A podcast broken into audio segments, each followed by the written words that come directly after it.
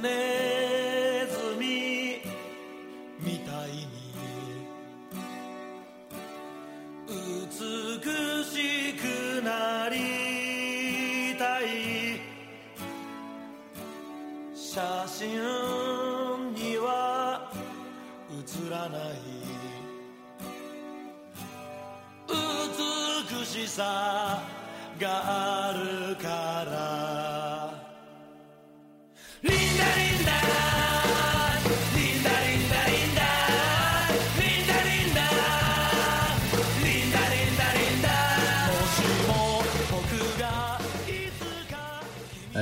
欢迎收听我们这期的《车里口聊日本》。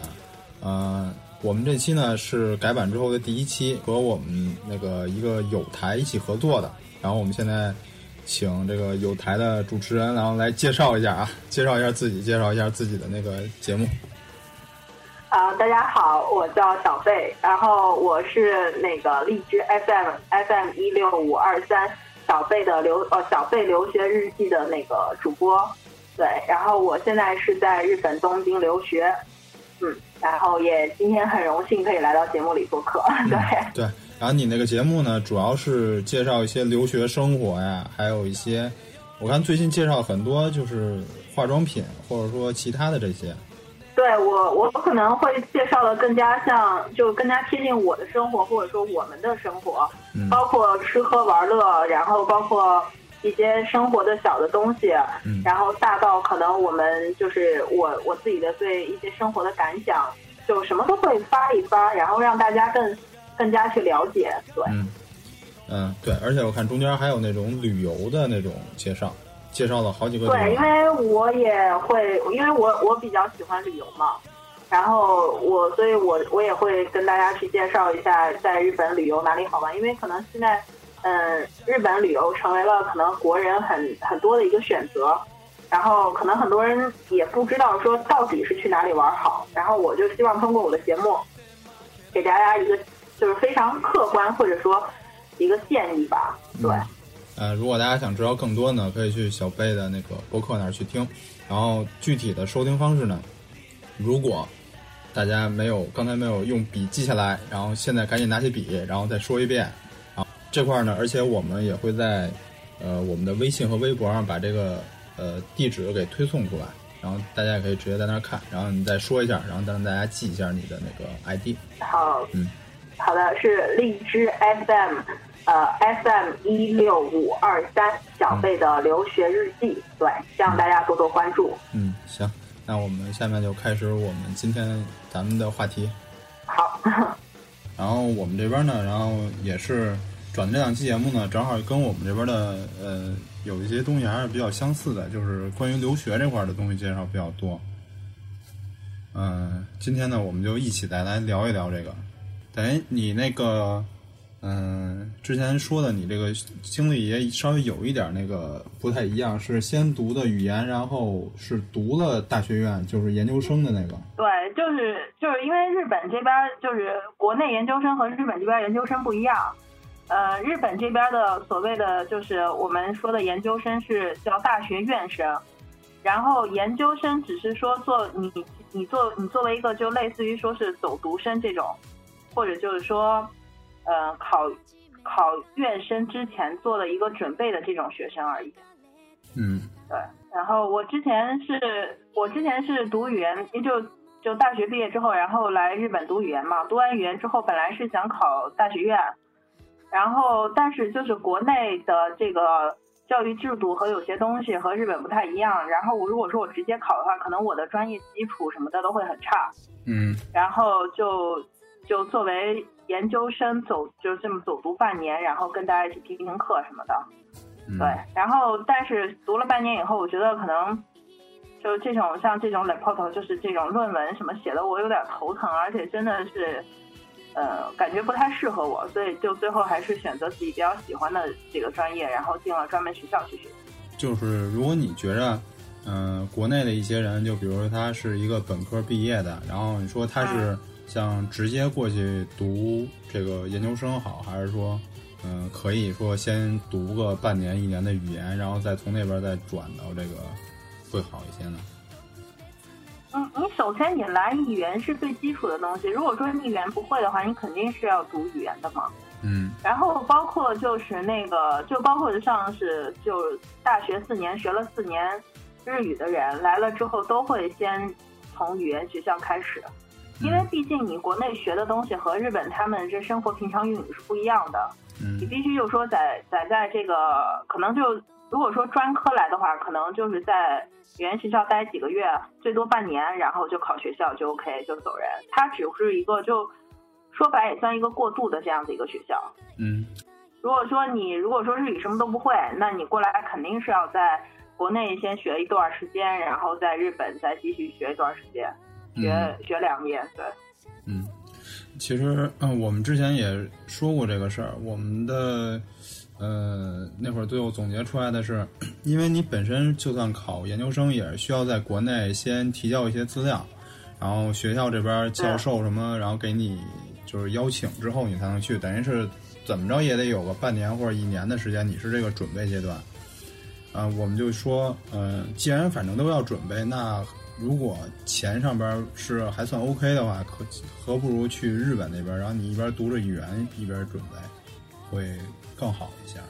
嗯，是这样，但是就是我身边人现在是两种情况，一种就是一种就是就像你说，在国内已经申请好了，嗯然后我然后我从这边，那我来了来到学校之后，那有的是直接就是进进大学报大学院报名，因为如果说你获得老师的准许。然后老师会直接给你就发邀请函，然后让你直接来到大学院，你根本就不需要语言学校，嗯你嗯直接进大学院，然后大学院里面也有语言学校，大学院里面有语言学校，啊然后你就直接可以跟着大学院里面的学校，然后一起去学习什么的，然后直接跟着老师一趟子走，你就不需要经过语言学校这么一说。那有些人他可能就是说，我只想到出国，我有一个大的方向，但是我具体考哪里我不知道，我具体怎么做我也不知道。就像就像日本有很多学校，可能很多人听都没有听过。那我也没有一个很说很明确的目标，那就是说我来到语言学校，我边学习边了解，然后我再继续考。就分两种，一种就是考好，一种是没有考好，然后来到日本才才考的这种。哎，那就是说，嗯，因为在国内是如果直接申请研究生的这种的话，他要求日语肯定有，然后也要求一个英语的考试，但他日语要求好像是比较高，是 N 二或者 N 一是吧？那如果是对如果是先读这个语言，然后在那边再申请的话，它这个语言这个这个要求会不会有一些低呢？呃，确实，确实是，如果说你来日本之后，你再去，你再去，就是去申请，可能会好申请一点，因为毕竟就是面谈、面试的话，它的那个分数可能会更高一点。因为就算可能就说我们，嗯，就是面试的时候，我们会体现出一个态度问题，嗯因为毕竟就是我们和老师去交流的话，我们是拿外语去说。如果没有面谈的话，你可能很多的就是内心语言和表情语言，老师读不懂。啊，那日本对日本日本这边考学校很重要的一点就是，无论说你学的好不好，老老师首先是要看你的一个态度的。嗯如果说就就是如果说你态度表现在那里，就算说你日语不是很好，但是老师对你的研究报告或者说你的研究课题很感兴趣，老师也一样也一样会收你做学生。嗯，就是其实是先到那边之后，然后有不光是说这个标准本身会降低一些，而且还有更多的优势对于你申请的话。对对哎，等于是呃，你读的现在读的这个专这个专业方向也是一个艺术类的方向，对，因为我大学就是学的是导演嘛。嗯对，因为我大学学的是导演，然后因为大家都知道，在亚洲这边的话，日本算是就是电影，就电影里面算是比较龙头老大的这种。对对，然后来了之后，我才发现其实，嗯、怎么说？就我们就说到一个艺术艺术生的这个问题吧。对，嗯因为就是我之前我是在中国还算蛮有名的一个艺术大学读的读的导演系，然后嗯、在国内的时候就就大家都很疯狂的去说，就是说可能艺术学生怎么怎么怎么样，对，就有很多负面新闻或八卦新闻或怎么怎么样。嗯然后包括也有很多不好的一些传闻，然后那可能很多艺艺术艺术生，他们可能身上就是有富二代拜金，然后张扬，然后就是很多褒义呃很多贬义词吧。嗯然后我觉得出了国之后，我觉得可能你真正的才能体体会到什么叫做一个，呃，艺术氛围，嗯就是大家真的就是很很在为这个东西而去执着。嗯你不会说是，就是因为如果说你要搞创作的话，金钱是金钱是避免不了的。嗯，但是如果说你你能你能做出来一个很完整的作品，很完美的作品，我觉得那也是值得的。而而且其实，呃，像日本留学这块儿，非常多的人都会选择艺术类专业。倒也没有，对，反正我身边的人基本上是还是学商科和商科的会多一点，对，就就因为我身边的人可能大多数都是，呃，就我身边的朋友大多数都是就是大学毕业过来，然后过来以后，然后就是大学学的什么专业，那继续就去攻读，可能研究生攻读什么专业，对，是这样。也有很多人可能就是去选择自己喜欢，但是说实话，在日本考艺术生很难考，不会像中国很好考。中国我觉得可能门槛会比较低，啊尤其是这我是六七年前考的大学嘛，啊然后我我那个时候考，就是当时就像导演呀、播音主持都是属于萌芽阶段，那个时候才刚刚开始，也不是说是就是没有像现在这么火，也没有像以前那么那么那么那么就大家不被大家熟知。嗯然后我那个时候考的时候，对，还是门槛比较低的，然后可能普通话说的差不多，形象好一点儿，然后感觉对了，那你就 OK，然后以一个呃可能只能进三本的分数，然后进到一个很好的艺术系大学，然后呃，但是在日本这个东西，它不只说是看你的一个，因为你之你想在高中的时候，你根本就就属于说你的所有艺术细胞什么的是处于萌芽阶段的，嗯。你什么都没有被开发出来，所以老师可能更多的是是看你有没有这个方面的，就是可不可以去培养，然后你有没有这方面的造诣，包括像美术，呃，像雕，就是像美术、像导演什么的，他们都是经过非常非常严格的考试，就是这一点，我觉得和中国是完全不一样的。奇里狗，吉利狗，吉利狗，嗯，结果微博的名字就是奇里狗聊日本哦。微信公号的名字只有吉利狗。微信公号还能调戏呢。哎，调戏哦，而且在 Podcast 上五星评论能点歌呢。每周我们会选一首歌唱给大家听。不过要看心情哦，没准不会唱你点的歌。喂喂，那还叫点歌吗？当然，歌姬是很有原则的。嗯嗯，我们是很有原则的。原则那就是要看我们的心情。切，傲娇病又犯了。喂喂，傲娇是什么呀？傲娇。总之要关注我们哦。哦。导演可以回家了吗？这样可以了吗？好嘞。咦呀，这样欺骗性的广告萌呆奶。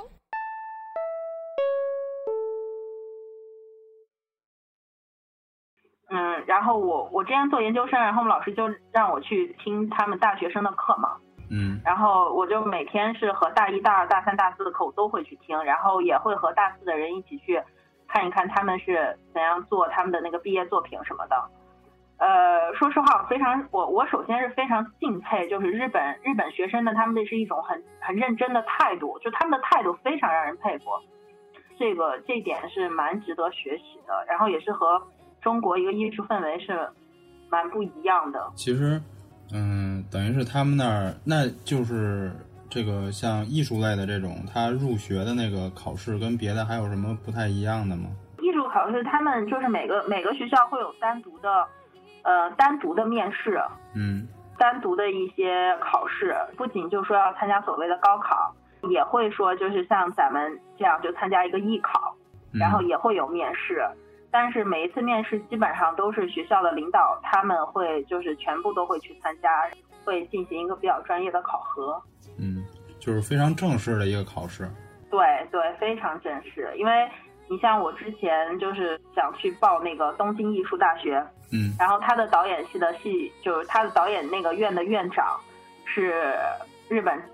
著名的导演北野武，然后当时我去面试的时候就是北野，对，就北野武给我面试，我就是他本人啊？很紧张。其实对，所以所以当时我就觉得我交了五千多日元的那个考试费，其实我觉得我建院我建院北野武我也值得了，没对。没要过签名什么的。就很很紧张，你知道吗？就真的非常，因为你你在日本就是。他就北野武，他做了很多广告什么的，然后公益广告呀，然后各种广告什么的。嗯。然后，但是你当你真正，然后我自己也之前就看了他很多电影什么，但是你知道，你当你真正去见到他的时候，真的就傻了。然后，然后，然后对，然后就那个那个面试，就一个人可能只有几分钟、十分钟的时间，然后你要介绍你自己啊，你要怎么怎么样你自己，嗯，就很紧张，对。嗯，那是，我觉得，嗯，一般的要真是心理素质不太好，没准还就晕过去了呢。见着北野武，对对对对，但但还蛮好，他比我想象中就要要要很很很雅萨系，就是很温柔。对，嗯，对，其实他他那个不就是因为出车祸他弄成那样的吗？其实其实人应该没没问题。嗯，还有就是，其实，嗯，学艺术类的专业应该是比学比学那个。其他专业要稍微贵一点，是吧？整体上的费用。对对对，嗯，费用的话是，因为首先是，嗯，就日本大学就它分为私立和国立嘛，嗯，国公立，嗯，那当然国公立的话就是相对相对于会会便宜一点，因为你像我朋友他们读的是商科嘛，嗯，呃，他们就是属于国公立大学的话，一一年的话也就是个六十多万日元。对，折合人民币下来的话，也就是个，呃，一万多，哎，也不对，反正六十多万日元。对，然后四万多，有不到五万块钱吧，就算。对对，反正就这个价。然后你像我有朋友是在早稻田，嗯，然后他是在早稻田就会比较贵，早稻田大概就一年是一百多万。嗯，对，一百多万。然后你像我们学这种艺术系的话，他。不管是国公立，都是一百多万。哦，那就很贵了。一百万的话，对，嗯，那就是比较贵了。这个，对对，一百多万，而且你还要去买道具，而且日本就是最大的一个花费是一个道具非常贵，因为你像我现在学的是 fashion design，就是时尚设计，然后我就是我现在我现在我身上现在有四个道具包。我所有的道具包加下来一共是一百万日元，就是六万人民币。哇，这都是什么东西啊？你这个道具？就是我我的一个道具是是化妆包，然后我所有的化妆包全是就是世界一个化妆师认定品牌叫 Make Up Forever。嗯。就就大家可能在国内也知道，就这个这个就这个东西本来就很贵，一瓶粉底液就要三百多人民币这种。嗯。然后我是整整就我是光粉底液就有八瓶，全套的。然后眼影眼影也全部都是这个品牌，然后包括所有的就是粉呀、底妆呀、眼影呀、腮红呀，嗯，然后所有东西全部是配套的，然后就光这一个化妆箱，对，嗯，这些都是就是平时教学需要的是吗？对，包括教学需要，然后你可能你自己也，就是你可能如果说你以后出去你要接妆嘛，嗯，然后对你这这都是你自己要就必不可少的。那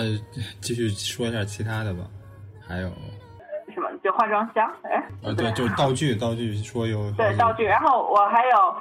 专门用来做头发的，嗯，就是全套的是那个沙宣系列的，然后卷发棒、吹风，然后所有的梳子是全套的那种，就是专业级的，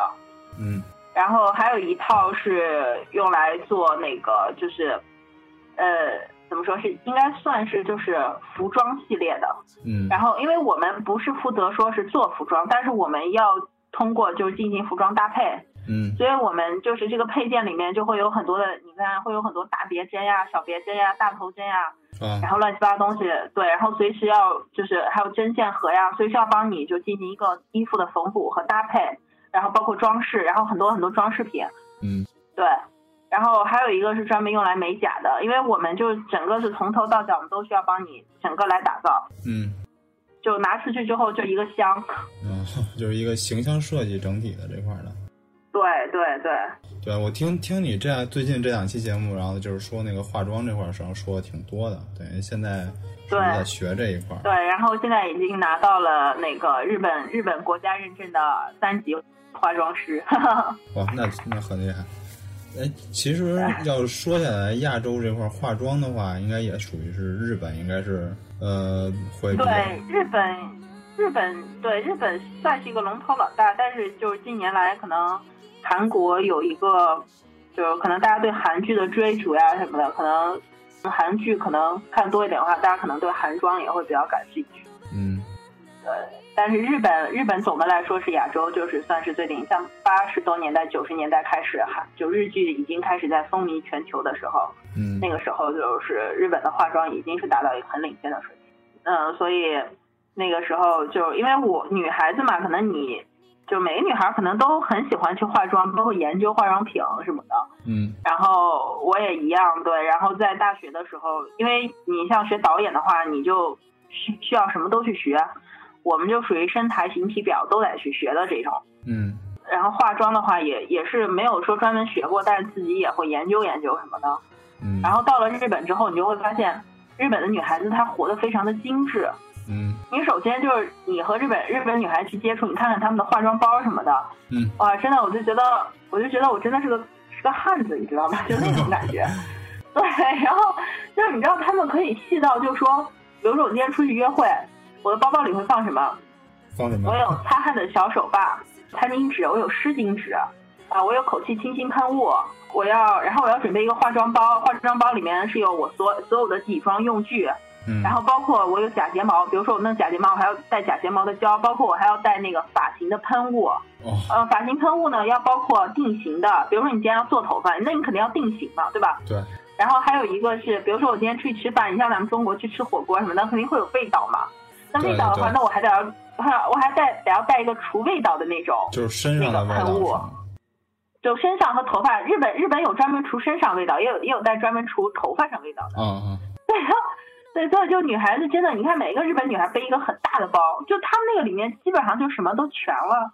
所以我来日本之后，我也是就慢慢的，你看我的包也是在逐渐变大，然后我现在出去也会背很多东西。看那个就是那个叫什么，嗯、反正就是国内看那个微博什么，最近也发挺厉害的，就是什么日本那个小学生就有那个时尚杂志嘛，然后也会从小学就开始化妆什么的，等于他们是从小就开始培养了这这些东西，就是一种怎么说，对，日本就是他们就是是一个比较注重面子的民族。我们首先就说看人就是，就日本他们很崇尚，就说我做什么事情都要做得很漂亮。那这个很漂亮，不仅说是我做事情要做得很漂亮，而且首先是我的整体形象要很漂亮。嗯所以你在日本见不到说很素颜的女人，嗯就所有女人都是就就就是说所谓就是说我出去买个菜，我都得要打扮的漂漂亮亮的。嗯然后我都要整整头发呀，不是化很完整的妆，也上个粉底液，让皮肤看起来很好。嗯所以他们就是，然后他们就会觉得女孩子随时要保持一个很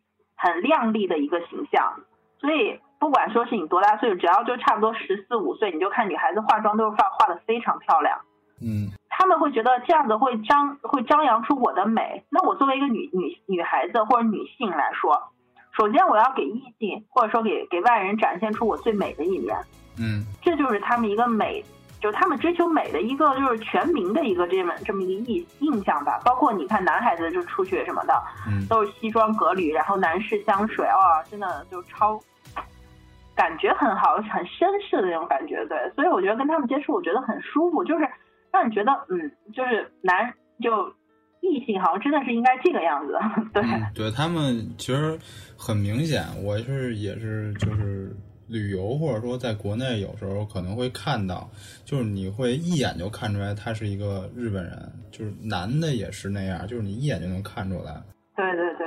他就是那种，也不像国内，就是说，也不是说那种什么所谓的什么娘娘腔那种，就他是特别精致的那种感觉。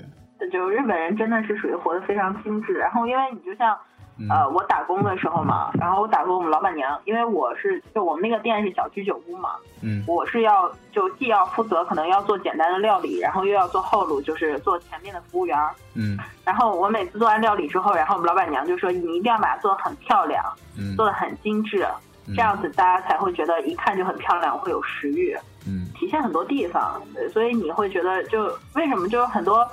很多就包括中国男人都会说，哎，日本女的就怎么怎么样，就让人觉得很有，就让这样觉得就要就会让男人觉得很舒服，很因为就是说白了，就他们会很细腻，嗯很细致，对。然后我觉得这也是就是。可能我我很多朋友都会说，哎，你来日本两年，好像真的有点变，就不再那么爷们儿了的感觉。就是你会从很多细节你在变，因为你可能就会体现到啊，作为一个女性啊，你应该做应该怎么样样去做，或者说你应该做一个怎样去去做一个精致的人。我觉得这是一个对留学还让我觉得蛮对改变蛮多的。对，嗯，行，那我们要不然先插一首歌，然后好久没插了，然后这次插一首。然后你有没有什么想放的，就是想推荐给大家的歌？啊，最近嗯对最近是在听一首日语歌，嗯叫做《このまま電車に乗って》，就是就这样乘着电车，嗯，是藤田麻衣子的一首歌，嗯，嗯还蛮舒服的这首歌。那我们让我们来先听这首歌。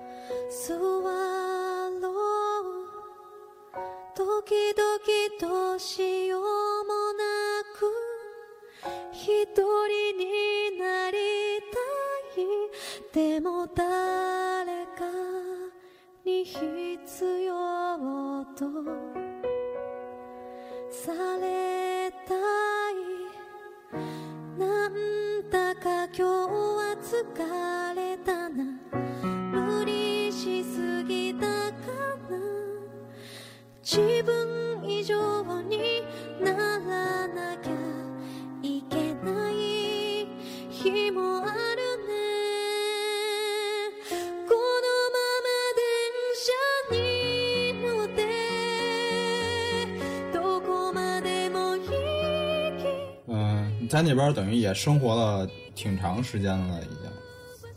对，两年了。然后你的那个节目呢，然后呃大家可以去听啊这个节目。然后我们的节目里边有很多呃很实用的，比如说最近的这几期有购物的，有化妆的，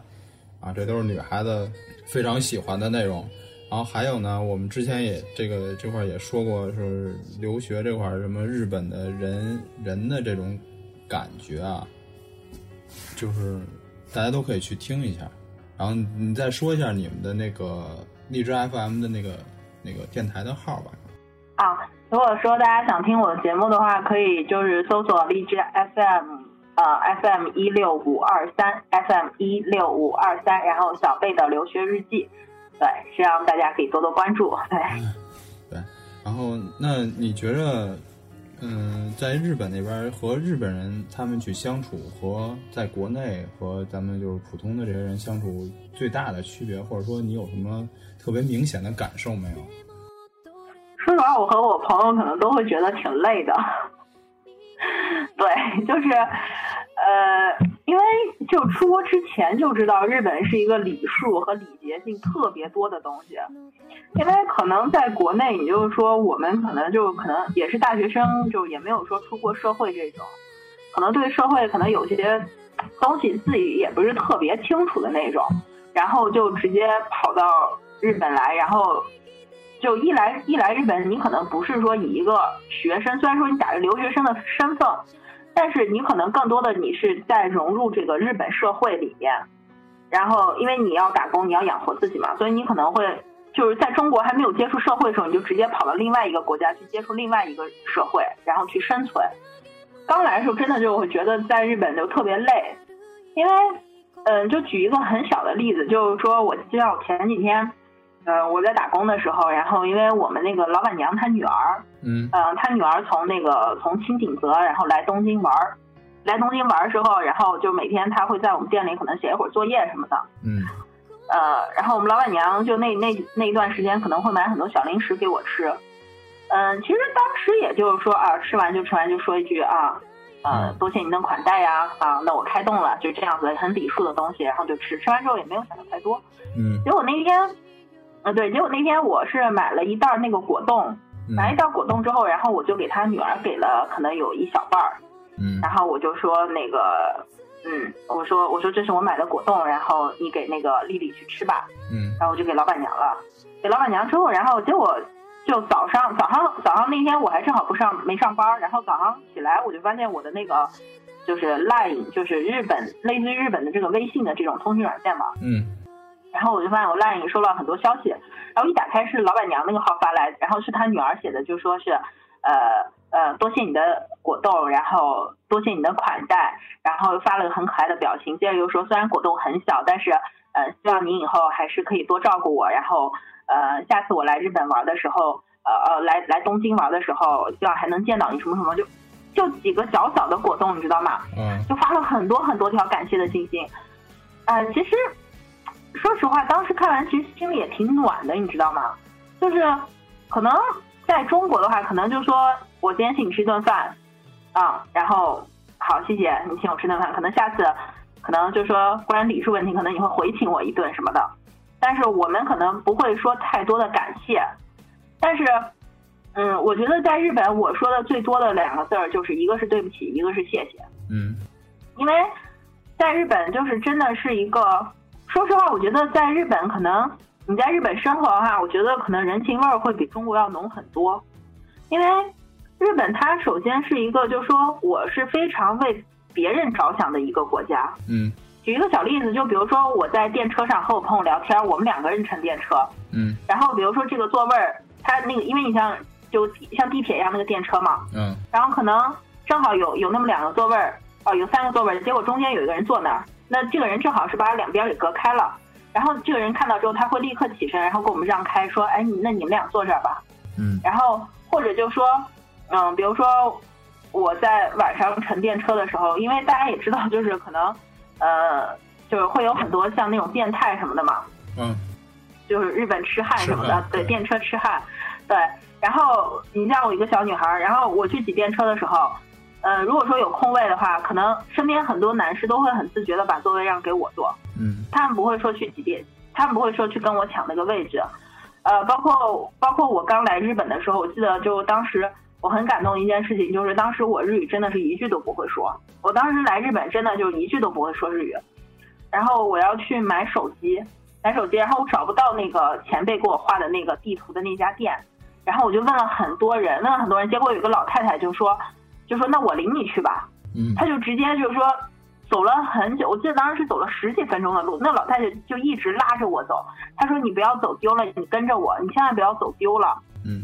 然后那个老太太是一直把我领到店里，然后还跟我说：“你你是不是不太会说日语啊？那要不要去找中国的营业员呀、什么的？”嗯然后包括我去，就前两天我去银行打钱的时候，嗯然后日本那个打钱，他不是要输入那个名字吧？他那个名字就可能有那个像咱们中国所谓大小写之分的那种。嗯然后我我没怎么去打过钱，然后我就有点懵了，然后就旁边有个旁边有个大姐就说，哎，你是碰到什么困难？那要不要需要我帮忙？可能我觉得可能对，可能如果说在国内我可能会蛮害怕的，但是当时就真的是还蛮感动的。然后那个大姐就说，她一直是等我开完打了钱之后，然后她说不会有什么问题，如果有什么问题，我帮你打电话过去去问一下。嗯我说啊没关系，谢谢你。那我说了这么多，这么多就让我觉得很感动的事情，那我不介意我再说一件事情吧？没 事你就说吧。对，呃，是我之前是我去那个富士山玩儿，嗯然后当时是跟我朋友一起去玩儿，去玩儿之后，然后那边正好是有一个呃，算是一个花展，然后我和我朋友去那个小公园玩儿。去小公园玩儿的时候呢，然后我就看有一对儿呃，就是来自中国的那种就是三口之家在照相，嗯然后儿子可能是想和父母照一张，然后他就是他在四处寻找说有没有人可以去帮他们照相，嗯然后正好我在那边站着，我就说，哎，要不我帮你去照，我我就很主动的去说，我说，嗯、哎，你好，你需要帮忙吗？我我我需要照相吗？我来帮你吧。嗯。然后结果就是那个父亲做了一个举动，说实话挺刺痛我的，就那个对那个父亲一把把他儿子的相机夺过去之后，紧紧的抱在怀里。嗯然后，其实说实话，我当时还蛮惊讶的，因为，对，因为真的就是你在日本，其实你会很很放松一些戒心，嗯因为你经常会看到可能嗯，中国就会发生什么各种骗子呀，怎么怎么不太好的事情。对，但在日本你会发现很多人的钱包就是在口袋外面放着，而且很多，你像我在日本买的很多包包是没有拉链的，嗯就那种女性的包都是没有拉链的，就直接是敞敞开的。你你好像从来不会担心说我会被被偷、会被抢或者被骗什么的。嗯呃，包括我也不不太担心说会不会有假钱什么的。嗯我在中国，说实话，我现在可能有时候回去，真的我妈还会提醒我说，哎，你看你要不要看一看有没有假钱什么的，嗯，或者说怎么怎么样。我我会放我会放松一种戒心，你知道吗？对，然后当时那个那个父亲给他那一个动作，其实说实话挺挺伤害我的。嗯但是后来我想了想，可能可能如果说我没有留学，可能我也会会像那位父亲一样，可能会防范心很重。对，因为因为是是你主动过去说的，可能他会觉着有，对，但是你知道，在在日本，很多人都是主动过来帮我，我从来没有说就是就是说是去请你，因为可能也是不太敢，或者说挺害怕的。嗯。但是被帮的次数人多了之后，我也现在就是敢主动去帮助别人，嗯。包括就是之前我我我去领，就是去在超市碰到一个那个走走丢的那个孩子，就和他和妈妈走散了，嗯。然然后我就领着那个孩子去找他妈妈，然后去到保卫处去帮他联系妈妈，包括去广播联系妈妈，然后最后他妈妈来知道我是外国人，就特别感谢我。嗯那个时候其实我还挺开心的，因为我觉得我你帮了我，我也可以在这个国家去帮助别人。嗯然后说实话，其实我觉得还挺骄傲的，对。然后我觉得就是很温暖的一个事情，然后我就希望怎么说，就是更多的人可以有一个互助的心理吧。嗯，对。其实，嗯，怎么说呢？那个父亲吧，其实也是国内这种大环境所造成的一个问题，因为国内很多人确实是因为可能过去说，啊，我我我给你照一张，然后扭头拿着相机跑的这种情况，也不是说没有发生过。所以他还是，而且特别是他，他又是在国外嘛，是一个不是自己的地方，他这种戒备心理可能就会更强一些。对对对，所以后来也想通了，倒也觉得没什么，可能对，只是希望就是说我可以用我自己的力量，对，去也不是说去感动，就可以去温暖更多人吧。那我希望就是，嗯，我觉得就可以互助的，就是因为你为什么就很多人觉得哎，国外生活很方便，或者说国外生活很好。我觉得就是它的高度文明发展是一个问题，那我觉得国民素质也是一个问题。嗯对，所以我只对就希望可以就根据跟就让我的生活经验可以去改改变更多人，然后让大家生活的更好，对吧？对，其实，在国外很多地方吧都会这样。就比如说我之前去泰国的时候也是，那会儿有一次，嗯，泰国那边是基本上用英语还可以吧，但是我英语也不好，英语也不好呢。然后关键是它那个好多东西，它上边没有英文，它都是就是那个泰国字儿，那个就是彻、哦彻底就看不懂了。然后，然后用那个谷歌地图查公交车，我们就是玩的时候查公交车，结果按照他那个查的，不知道为什么那个公交车，我上去跟那个司机说，司不是那卖票的说，这个车不到这站，就是就是说我们坐错车了，然后就说让我们下一站下。嗯嗯，就是我们下车之后呢，等于是在一个不知道的地方，然后我那儿翻地图呢，是怎么着？哦，是是在还在公交车上，是另外一个乘客，乘客然后就跟我们说，呃，不是坐这个车，要到这个地儿的话，不是坐这个车，你可以坐什么车或者坐什么车。然后他跟我们一块儿在内站下了，他应该是在内站下。下来之后呢，我正在那儿找那个公交车的时候，边上来了一个人，应该是边上是好像是卖东西的，然后他就他拿了一纸条给我们，他说是刚才可能是就是刚才下去的那个乘客跟他说说我们需要我们不知道路，然后他把那个我们的终点写在那个纸上，然后让那个人再告诉我们，然后我们我们说反正也不知道，那要么就打一个车走吧。就打了一个那个泰国的那个那个三蹦的那个 就是那个 talk talk，就是那 talk talk 那个打完之后，然后那个人就是那个应该是那个小商贩，然后还特意拿着那个纸条跟那个人那个出租车司机用泰国话，他们就是说说半天，然后说给我们送到哪儿去，哇，也是这样。真好！我觉得对，我觉得其实，在异国他乡能碰到一个去帮助你的陌生人，我觉得是一件很温暖的事情。然后，而且我更多的可能是觉得，呃，包括呃我在学校，因为在学校，你像我现在的班级就只有两个中国人，然后剩下全部都是日本人嘛。嗯然后那就两个中国人很要好以外，那我们肯定就是在学习生活中肯定是少不了的说日本同学的帮助。嗯然后对我之前很少敢去说，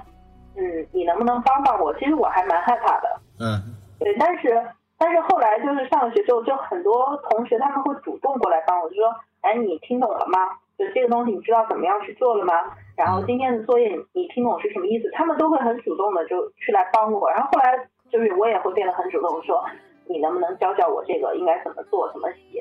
嗯包括之前就是我们要写一个小论文，然后就真就真的是那个女生是帮我把整个论文都改了，然后我真的就是特别感动。对我那个那相当相当帮忙了，改整篇论文。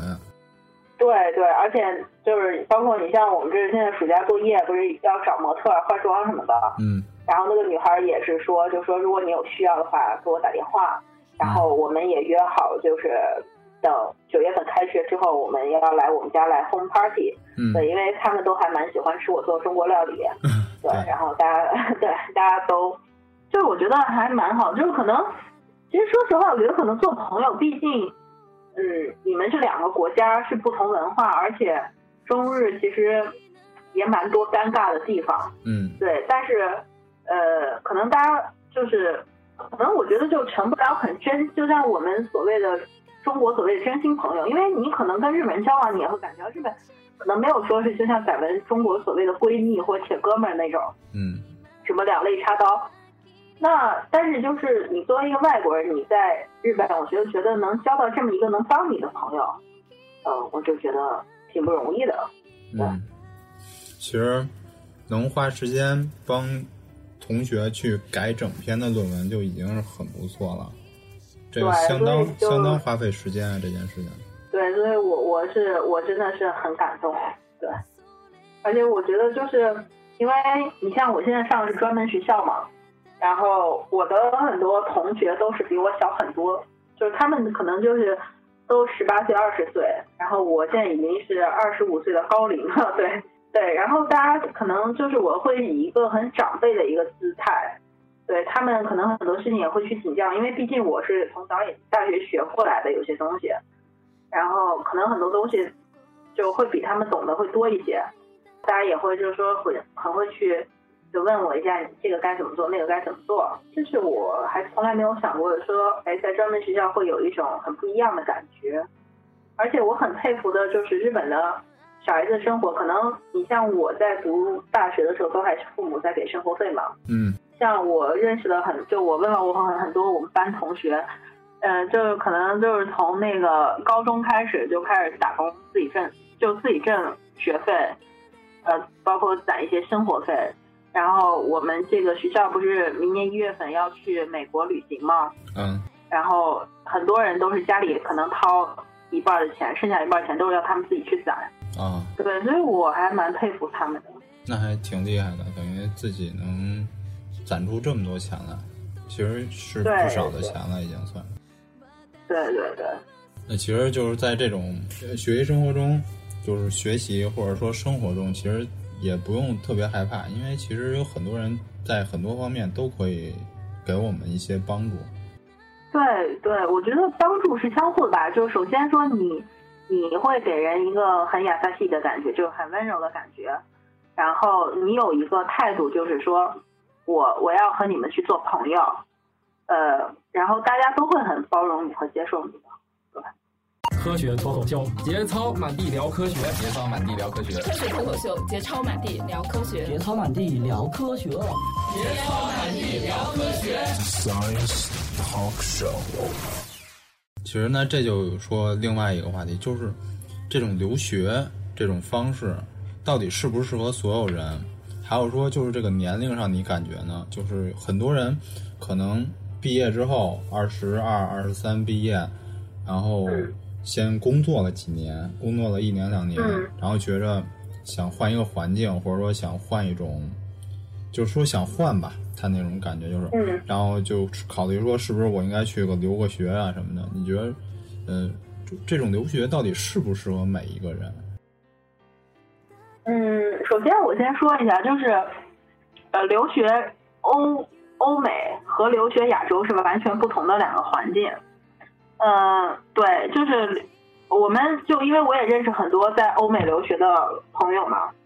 总的来说的话，亚洲留学是最累的，因为首先一个问题就是亚洲留学可能会便宜，而且亚洲留学是合法，就是打工是合法的。可能更多留学生他们就会半工半读，就像我现在这样，就我每天要打很多工，然后我要自己挣生活费什么的。首先，我的在我的学习和留学生活中，我可能有一半的时间，有一半的精力和体力是要放在打工上。那首先这样就会很累，对，很累之后，然后你还得要去你的学习，你的这些东西，有的时候真的你会觉得太累了，就我干嘛呀？你像我留学英国、美国的朋友，他们可能更多的就是说，我只要把呃作业写完，课程读完。那如果说我有多余的钱，我就可以去旅游；那没有多余钱，我就可以今天和朋友出去，在附近开车溜达溜达啊，然后怎么怎么样。那他们的生活，我觉得就是永远充充满着说是学习以外之后就是很悠闲的那种感觉。就是就是欧美和日就亚洲这边日韩是蛮蛮不一样的。再说就说是留学到底适不适合每一个人，我觉得首先就是说，留学虽然说很多人说我留学去镀金，但是我觉得可能更多留学的是改变你自己的一个生活状态和你的一个整个的人的一个提高和改变，就你的不管是心理还是生理，就是心理和整个的一个东西都会有一个改变。如果说你就是说我是为了一个文凭来。如果说你考不上一个非常好的学校，我建议你不要来。嗯，因为大家都知道，现在海归其实真的都不是说值钱的事儿了。就现在海就留学生太多了。如果说你就说我就是为了说我混个文凭，我可能我希望得到更好的一个职业什么的，我建议不要来。因为如果说你没有那个本事，说考上一个特别好的学校，我就建议你不要出。嗯。如果说你是说我就是想一边想读一个学校，那我另一边我是想说，我体验一种不一样的生活。如果说，嗯，在你的家庭家家里都是有可取可可以允许的条件下，那我建议你可以出来，因为毕竟我觉得现在就是都是独生子女嘛。然后我觉得真的就是日本，就是我出国之后我才觉得，就是我们这些小公主真的是属于被惯坏的那种。就太娇生惯养了，嗯，就包括自己心理的承受能力啊，包括一些素质问题啊，我真的觉得真的是需要历练。嗯，然后我觉得出国是可以迅速让你从一个孩子变成一个成人的一个过程。嗯，然后我觉得这这这一点非常好。那包括说到年龄，现在我现在已经是二十五岁了嘛，嗯，说实话，就是这个年龄其实挺尴尬。你像我，呃，国内的同学，该结婚的结婚，该生孩子生孩子。该就是有稳定工作，有稳定工作，大家都就是感觉是说，作为一个女人来说，你走上一个正轨，嗯，你这是一个，但是我不一样，我到现在就是我还是飘着的。然后你说谈恋爱吧，你大家都留学生，你也不可能说没有一个根儿的职务，你你你两个人在一起没有未来。那你说我现在去工作，我也没有什么可以工作，那我只能说等到毕业，然后我在毕业之前我去选择我到底是留下还是去怎么样。嗯。然后我现在是对我现在有时候也会蛮后悔，说哎，我干嘛要出国？我都我现在都二十五岁，然后我什么都还没有。有时候可能你会，因为作为一个女孩子和男孩子可能年龄还不一样啊，对，所以女孩子可能对这个这个时候你可能真的会着急，包括像我身边很多朋友，大家都会着急，因为大家都在一个年龄段上嘛，嗯，都会急，就都会有点恨嫁的感觉，对。我觉得我，但是但是说实话，我觉得我不后悔。就我觉得人做任何事情，你不要后悔就行。就是说我选择这条路，那我得到了好的东西，那我肯定也要承受不好的东西。嗯。因为你留学首先出来，你就有一个东西，就是你要忍受得了寂寞，嗯，你要忍受得了孤独。就我之前的节目也说过很多次。嗯。所有东西就是你能承受下来之后，你会得到一个不一样的自己。那我觉得可能这个时候你可能会有更多的不一样的见解吧。嗯所以我觉得就是说白了，做任何事情，你自己你自己觉得不后悔就行。对，其实就是留学之前先想一想自己为什么要留学，就跟你那个那期节目似的，你为什么要留学你为什？么要出国？为什么要出国？嗯对，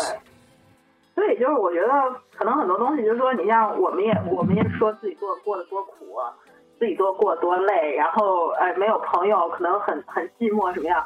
就是说可能没有没有身临其境，没有没有感同身受，你可能真的感受不到什么叫做寂寞，什么叫孤独，什么叫做在异国他乡。嗯那所有东西，如果说你真的想出国，可能我给你磨破嘴皮子，你你你千万不要输，可能你也听不进去。嗯那那只能就是说你所做的决定，不要让你自己去后悔。那你觉得不后悔，那你就出来吧。嗯，怎么说呢？如果他本身是想呃去看一看，或者说想去，嗯、就是你所谓的那种后者啊，就是，嗯、他嗯他肯定不会后悔这件事情。但是如果说这个人本来呢，他是，嗯、前者，就是说我为了就是所谓的镀金，或者说所谓的什么，呃，他如果能就是在听过咱们的节目或者说什么的时候，他好好想一想，明白这件事情也出来也没问题。但如果真是那种就是想也想不明白的人，嗯、真是那就是怎么说也没用了。那他他这种人可能会做什么都后悔。对，所以我觉得这个东西就是所以就是考虑吧。就是所谓的三思后三思而后行吧，就是多问自己几遍，或者说，嗯，当某一件事情就是一下热热头上来，就是热情上来的时候，先放一放，过一阵子，然后再想一想，是不是真的那个想，确实是从心底想这么做，或者说这件事情能否，嗯、让你心动，可以这么说。对，对，嗯、我觉得留学说白了还是一件蛮大的事情。对。对，然后一定要三思而后行。对，嗯，那就是说，如果我们已经呃确定了要留学，那你有没有说给大家一些小的建议，或者说小的忠告什么的？嗯，首先语言问题，就不管说你去哪个国家，语言是你得要通的。不管说你来了之后再去学语言学校也好，再去各种学校去学也好，那你首先就是说，为了生活方便，你还是要在国内，就是也不能说熟练的掌握它，嗯你最起码就说我简单的对话 OK，我生活方面我没有问题。呃，语言首先要达标，然后其次是我建议是多看书，嗯。就是多看一些可能关于那个国家的书也好，嗯。包括看一些有关于心灵的书也好，嗯。呃，然后我建议就是到时候来的时候大家也要多带一些书，嗯。因为可能你对，因为你来之后可能真的有时候没事儿干，你知道吗？有时候真的是你没事儿干，然后我觉得那个时候你就可以多看一些书，然后来充实自己。嗯对，然后我我我现在就是有整个一个书架，全部是书，全部是从中国带来的书，什么书都有。然后就是每一次朋友回国或我自己回国，都会让朋友帮我来带书。嗯，其实可以考虑一下电子书，因为纸质书确实我带的有我不是。很，对，但是我可能更喜欢去翻阅纸书那种感觉，就是可能看纸书可能会更有感觉。我嗯我我我我可能自己是不太习惯看电子书吧，嗯，对，就是个人习惯吧，对。啊，个人习惯吧，看吧。反正我觉着，呃，有电子书的话，我还是尽量看电子书，因为它比较比较容易带嘛。然后，对，但是就是总结一点，就是多看书。啊，对对对，就是多看，就是甭管是呃电子书这种，你觉着呃没有品位，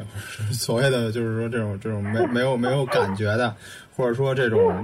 实体书，然后携带比较不方便的，这两个原因呢都不能成为阻止看书的任何理由。对，我觉得人不管在什么时候都需要多看书来补充自己、充实自己。对，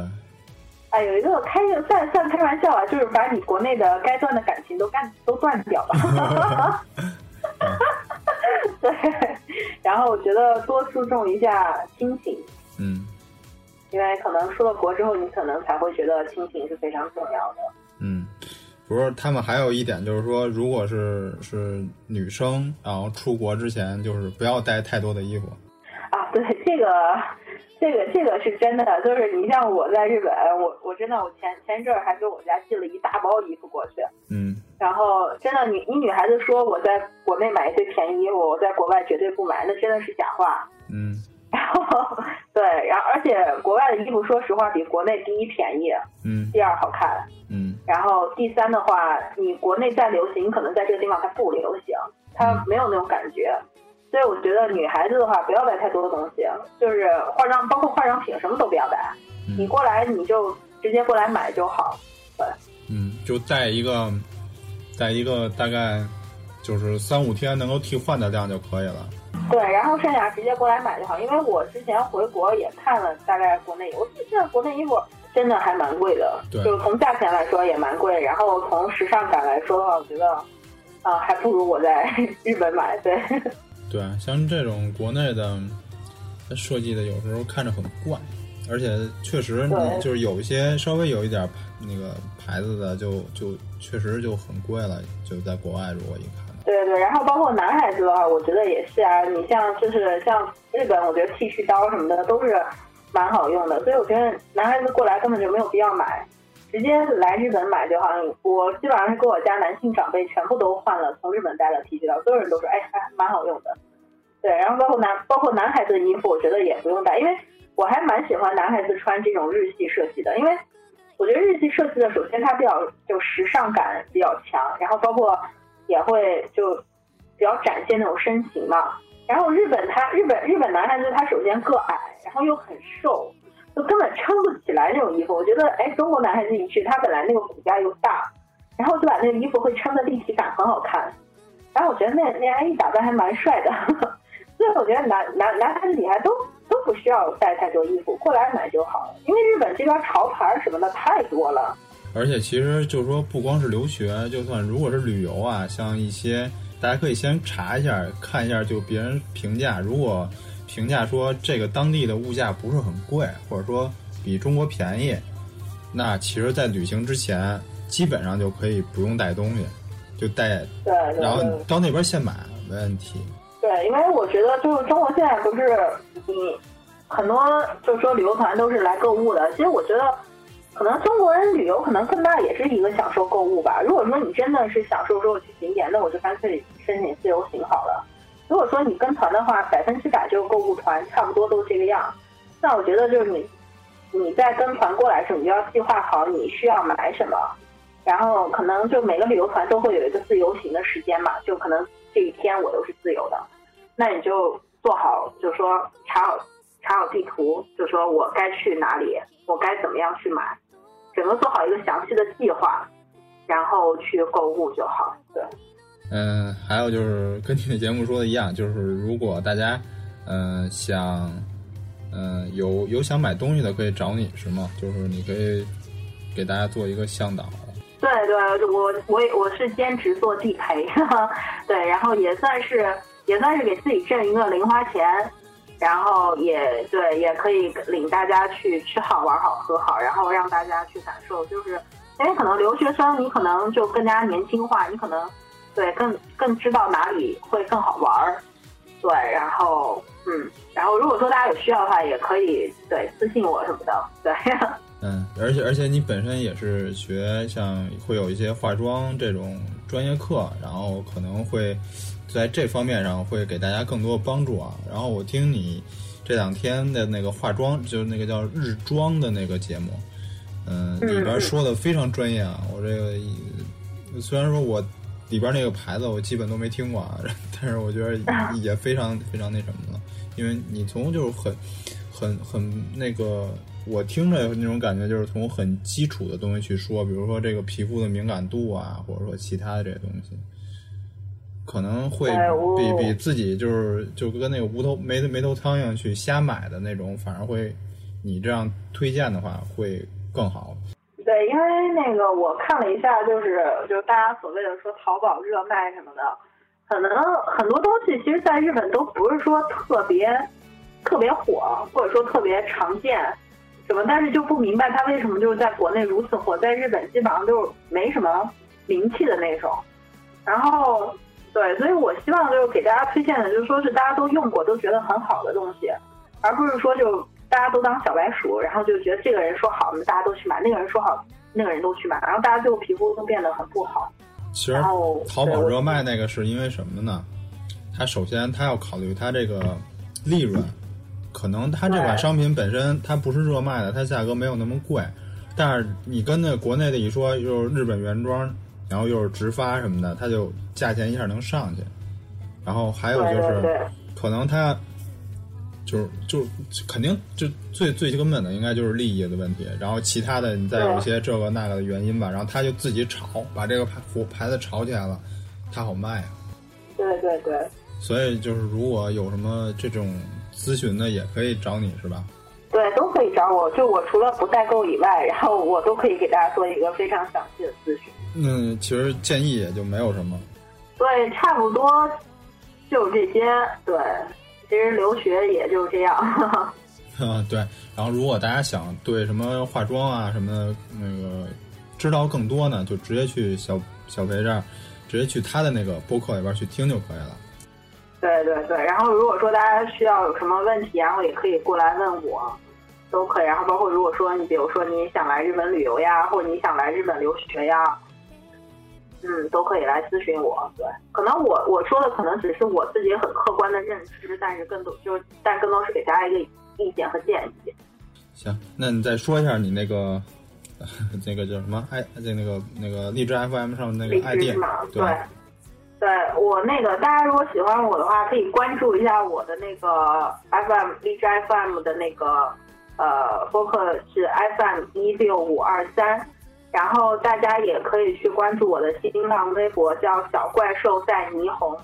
然后对大家都可以来关注一下我，谢谢。啊 没事儿，我们会在那个微信上面给，就是在播出的时候，然后一块儿把微信这些内容都给推送出来，就是荔枝的那，个地址。真好。啊，然后行，那要不然我们这期就先到这儿。如果啊那什么，我们以后再再